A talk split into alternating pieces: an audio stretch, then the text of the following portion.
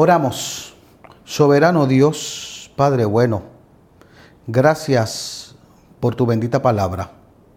Ayúdanos a ver de manera clara a través de ella. Ayúdanos, Señor, a escuchar tu voz. Cuando todo lo pedimos en el nombre de Jesús, nuestro Señor y Salvador. Amén y amén. Yo recuerdo hace muchos años atrás haber ido acompañado de otra persona al veterinario. Iba a llevar un gatito que yo tenía. Y recuerdo que mientras el veterinario hacía sus tareas con el gato, nosotros estábamos en una salita de espera y empezamos a ver todo lo que allí había. Y había un tablón con muchas fotos de animales, de perritos y de gatitos. La persona que andaba conmigo estaba viendo todas esas fotos y de momento me mira, empieza a leer lo que decía cada una de ellas y dice, bendito, ellos están desaparecidos. Cuando yo miro la foto, sorprendido por lo que ella me dice, leo bien el letrero y decía, están desparasitados. Era el tablón para adoptar alguno de, de los perritos. Así que nos dimos cuenta que la persona no veía de manera clara lo que decía el cartel, pues nos percatamos que no tenía puesto sus lentes, no vio con claridad. Nosotros no vemos con claridad por muchas razones, por razones de salud, ya sea porque necesitamos lentes, como yo, como la persona que me acompañaba. No vemos de manera clara por problemas que nos afectan. Me recuerda la historia de esta mujer que viene a pelear con su marido porque cuando llega a la casa lo ve como estaba y le dice, ¿estás borracho? Y el hombre la mira y le contesta, ¿y tú estás borrosa? Algunos no ven con claridad porque usan cosas indebidas que no nublan solo su visión, sino también su mente.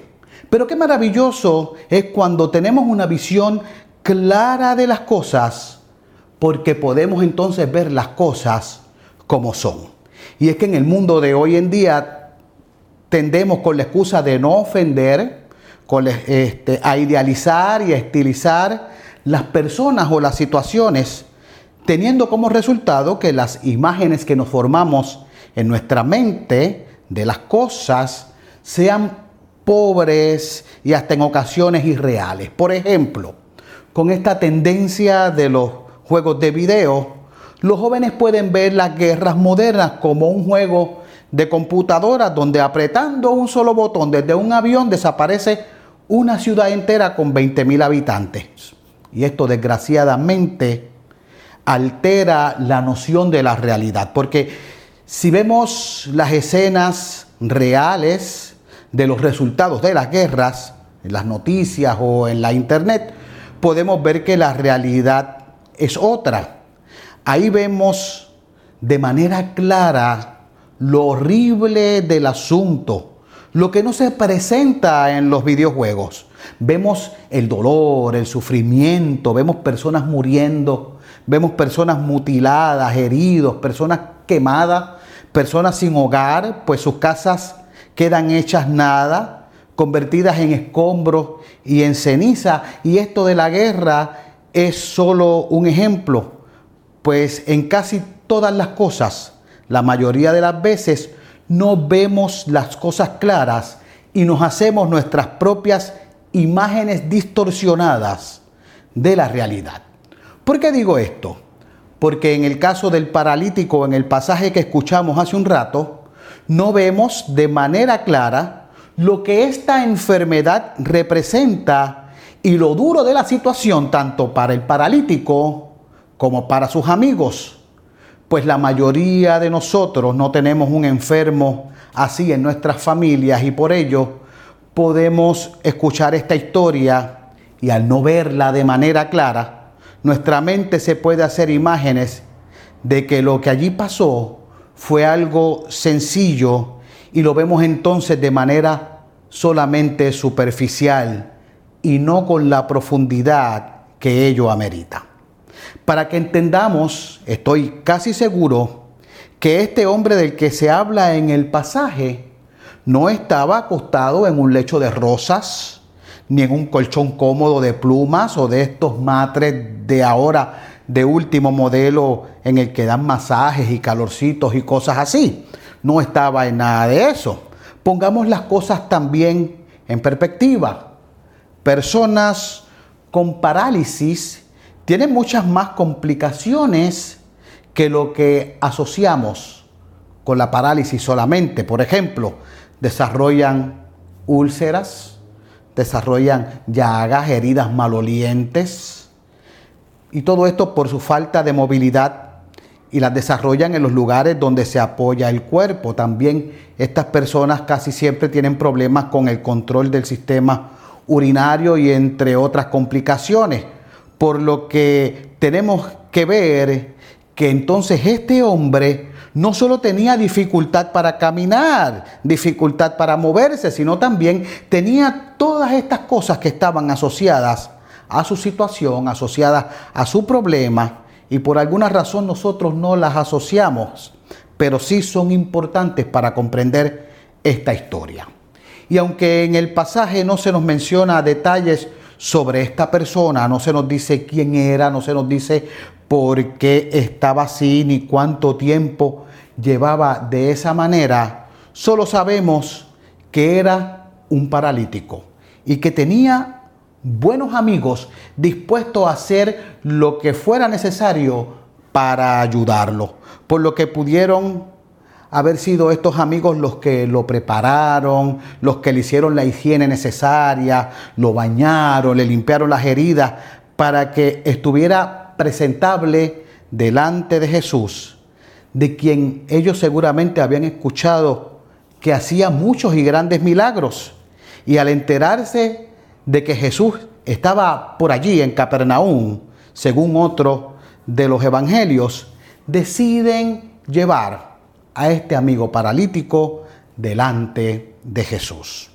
Tampoco sabemos si esa eh, situación fue fácil, pues no sabemos si fue fácil de convencerlo de que fuera allá, no sé si fue fácil convencerlo de esa idea, ya que podemos ver que personas con padecimientos crónicos y las condiciones como las de este hombre en muchas ocasiones pueden ser pesimistas. No sabemos si acaso lo consultaron y, ellos, y de ellos nació la idea de llevarlo frente, de, frente a Jesús. Lo que sí sabemos es que estos hombres tenían la visión clara de lo que querían hacer. Querían llevarlos, querían llevarlo frente a Jesús. ¿Y qué pasó? Que al llegar a la casa en donde Jesús se encontraba enseñando, encontraron el primer obstáculo, encontraron el primer problema. No podían entrar, pues la casa estaba llena de gente, a tal grado que ni podían entrar por la puerta. Y ahora surge la pregunta, ¿qué hacer en una situación como esta? Probablemente había sido un trabajo duro llevar a este hombre en su lecho por las calles hasta llegar a aquel hogar. Pudo haber sido un esfuerzo tan grande para llevarlo cargado. Y ahora, después de todo eso, no pueden entonces ver a Jesús, no tienen acceso a Él. ¿Sabe qué hubiera hecho la mayoría de nosotros en un caso como ese? Hubiera desistido, nos hubiéramos molestado. Pienso que algunos dirían, ok, no se pudo. Otros dirían, quizás puede ser para la próxima. Pero estos hombres sabían que raras veces se repiten las oportunidades perdidas y ellos tenían un propósito, como ya hemos dicho, tenían una visión clara de lo que querían hacer, poner a este hombre delante de Jesús, pues creían que si podían lograrlo, el problema de este hombre quedaría resuelto. Y todo esto nos pone a reflexionar. ¿Qué estamos dispuestos nosotros a hacer por una persona que tiene necesidad? ¿Qué estamos dispuestos a hacer por una persona que tiene necesidad de sanación? de sanación física, de sanación espiritual. ¿Qué estamos dispuestos nosotros a hacer por una persona que tiene necesidad de salvación, necesidad de Cristo? Y créanme que son muchos esas personas. ¿Hasta qué punto estamos dispuestos nosotros a hacer? ¿Hasta qué punto estamos dispuestos a llegar para presentarles a Cristo? Pues sabe una cosa, a estos hombres se les ocurrió algo para llevar a este hombre paralítico ante Jesús.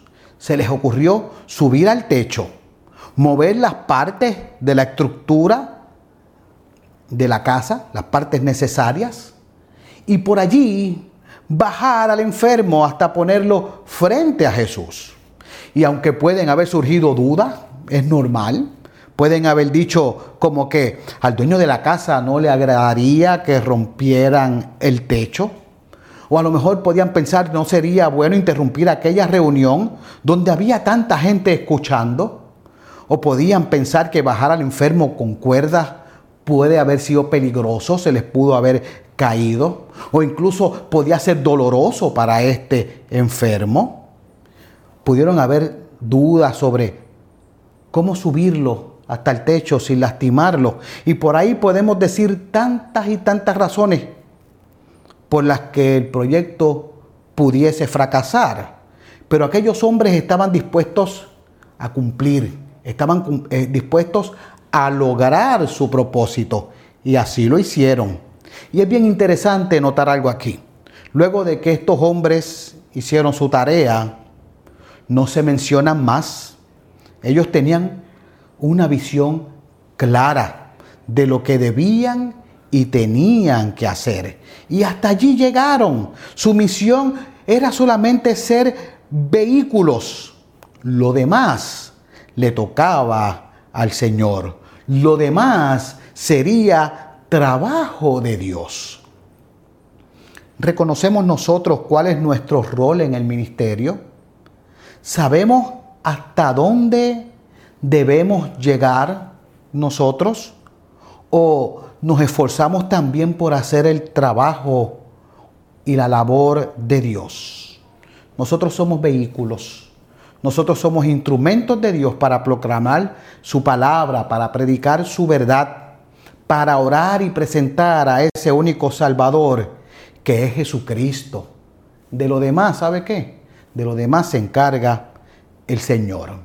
Y así Jesús lo hizo.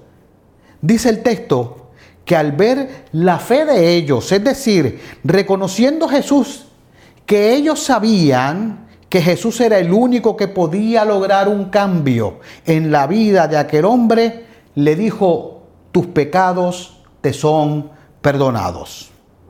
Pudo de momento esta no ser la respuesta que se esperaba, pero Dios que nos conoce mejor que nadie, nos conoce mejor que nuestros amigos y hasta mejor que nosotros mismos, vio todas las necesidades de aquel hombre, como ve también todas las necesidades nuestras, y decidió que el perdón de sus pecados era la necesidad primordial.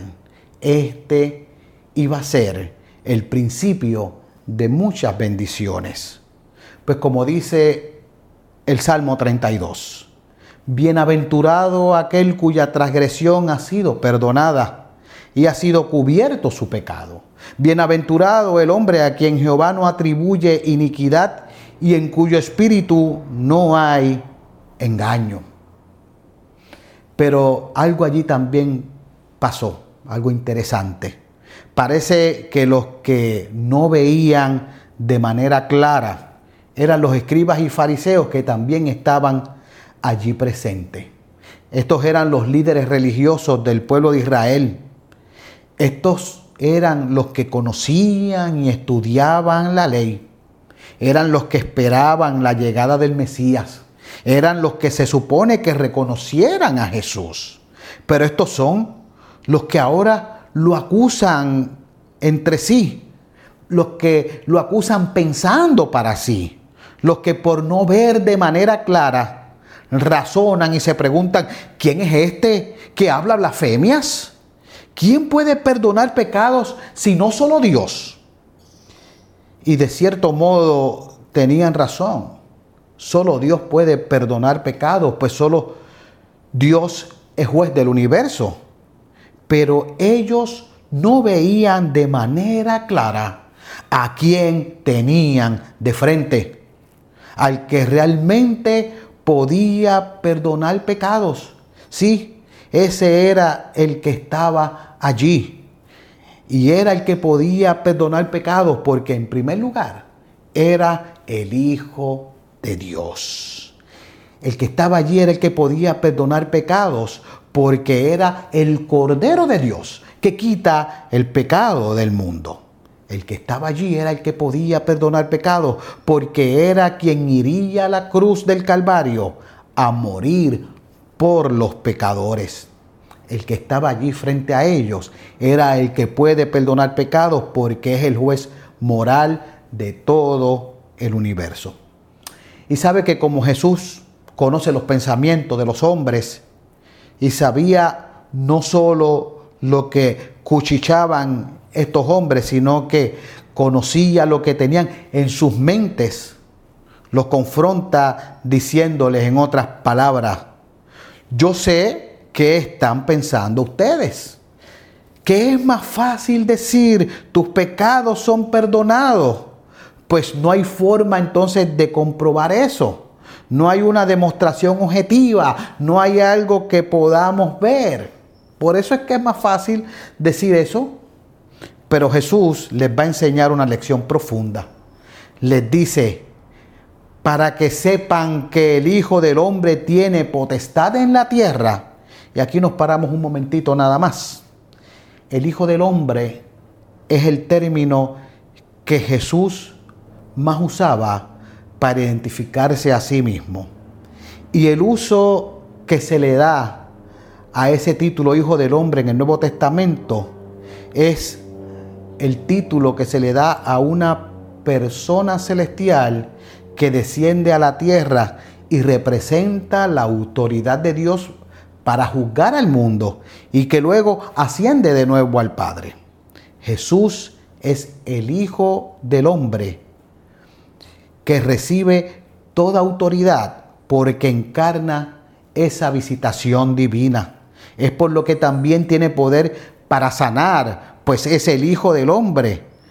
Ese título declara la divinidad de Jesús. Por eso le dice, para que vean con claridad, le dice, ¿quién es Él? Le dice, yo tengo la autoridad en la tierra para perdonar pecados y para sanar. Por lo que le dice al paralítico, levántate, toma tu lecho y vete a tu casa. Y sin demora, el milagro se produce de inmediato. Se produce una curación inmediata y absoluta, no de manera progresiva, no poco a poco, de una. Así es el poder de Dios. Todos sus músculos funcionaban y trabajaban de manera normal, por lo que el hombre se levanta y carga su lecho, dando no solo testimonio de su sanación, sino también dando gloria a Dios por lo que había hecho en su vida. Su vida había sido totalmente cambiada. No solo podía caminar, sino que había sido hecho una nueva persona. Quien entró a la casa por el techo, ahora sale por la puerta, glorificando a Dios, junto con una multitud que se maravillaba y glorificaba también a Dios por las cosas que habían visto. Al principio hablamos de cosas que no nos dejan ver con claridad. ¿Sabe qué? Nuestra naturaleza humana, nuestra naturaleza pecaminosa, en muchas ocasiones tampoco nos deja ver de manera clara y tendemos a confundirnos. A raíz del pasaje de hoy, ¿qué debemos ver con claridad? Debemos ver con claridad que nosotros somos instrumentos de Dios para su obra. Debemos ver con claridad que tenemos una función que hacer pero no debemos hacer el trabajo de Dios. Debemos ver con claridad que Dios nos conoce hasta lo más íntimo de nuestro ser que no podemos esconder nada de Él.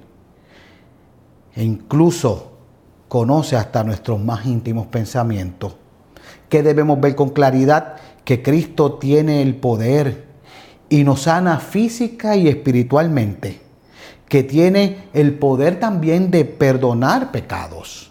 Que debemos ver con claridad que solo Cristo tiene el poder para restaurar todo nuestro ser y es el único que nos hace una nueva persona. Debemos ver con claridad que la obra de Cristo, que la obra que Cristo hace en nosotros es por pura gracia mediante la fe. Pues recordemos que la obra que hizo Jesús en el paralítico no fue por nada que hizo ni el paralítico ni sus amigos, no porque Jesús haya visto el esfuerzo, ni el trabajo, ni la dificultad para llevarlo delante de Él, sino solo por la fe que ellos tenían en que Jesús era el único que podía hacer algo por cambiar a aquel paralítico. Tenemos que ver con claridad que Jesús es el único que puede hacer todas esas cosas porque tiene el poder y la autoridad porque es el Hijo del Hombre. ¿Y qué nos dice eso? Que Jesús puede hacer todas esas cosas porque es Dios mismo, por lo que debemos darle gloria por todo lo que ha hecho en nuestra vida. Y esa visión la podemos reconocer porque nos la da Dios mismo. Que Él nos ayude a que veamos todas esas cosas con claridad, que nos ayude a recordarlas. Amén. Gracias Padre por tu palabra. Gracias Señor porque tú nos das una vista clara, porque nos haces ver las cosas como son. Y aunque en ocasiones se nos olvide, tú siempre estás ahí para recordarnos tu verdad que está en tu palabra para que podamos ver de manera clara cuál es nuestro lugar y cuál es el tuyo. Por eso te damos gloria, honra y honor. En el nombre de Cristo Jesús oramos. Amén y amén.